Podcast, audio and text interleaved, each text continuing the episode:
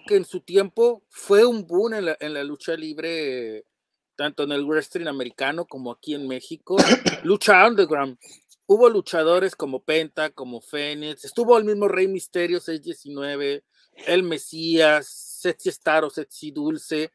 Cuéntanos cómo fue esa situación para que tú llegaras a lucha underground. Yo, yo principalmente motivo de, por parte de mi persona hacia AAA es totalmente agradecido con todas las oportunidades que se me dieron. Todas, todas. y aparte, mi trabajo lo avala. Yo creo que me las he ganado, eh, como se dice, sangre, sudor y lágrimas. Yo me las he ganado. Eh, entonces, yo nunca he ocupado de, de, estar rogando por, por, por una oportunidad o por una lucha, por una rivalidad. Me las he ganado y, creo que mi trabajo, vuelvo a lo mismo, lo avala. La gente, aunque me tire, aunque le caiga bien, aunque le caiga mal, pero al final de cuentas la gente sabe, sabe de mi calidad. Y Lucha Underground fue, fue algo para mí muy, muy emocionante, porque nunca creí que, que iba yo a ir.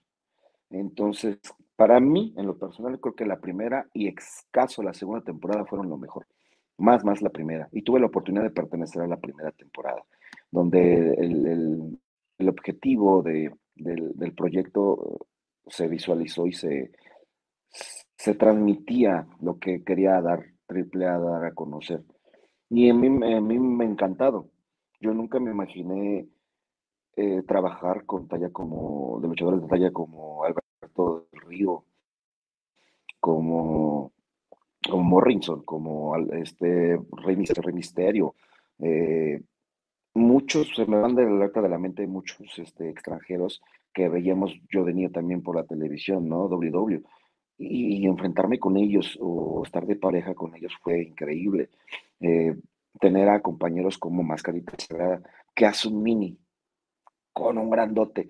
Y era algo muy curioso, pero que a la gente le gustaba y Mascarita Sagrada sabía cómo defenderse, un estar, eh, una pipinela, darle en ese tipo de, de, de, conceptos fue, fue, algo increíble, fue muy, lo viví muy, muy, muy gustoso eh, y lo, lo disfruté muchísimo.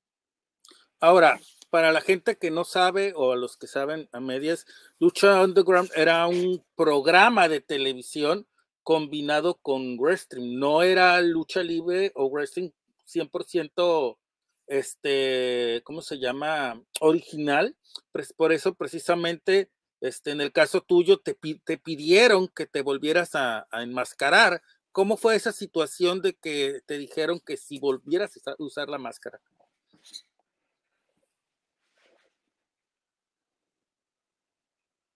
Gustoso de volverle a aportar gustoso de volver a reportar porque volvemos a lo mismo, era parte de vida. Volver a reportar era fantástico. Y sí, estás en lo cierto, era, era una combinación, pero era más, más lucha mexicana. Eso es lo que, eso era la base principal de la primera temporada, la lucha mexicana, la esencia de la lucha libre mexicana.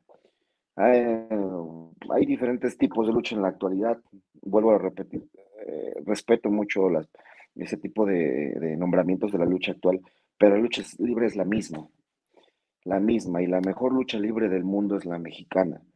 ¿Cuántos extranjeros, este, japoneses, estadounidenses, canadienses, vienen a México a aprender la mejor lucha libre y regresan a sus países como luchadores estrellas?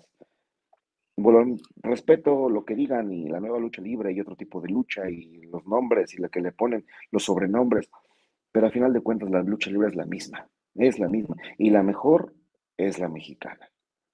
Así es. Y lo he comprobado porque he tenido la fortuna, la oportunidad de, tener eh, combates en, Estados Unidos, en Japón.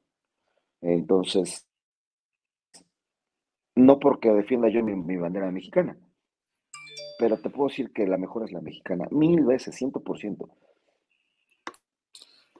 Así es.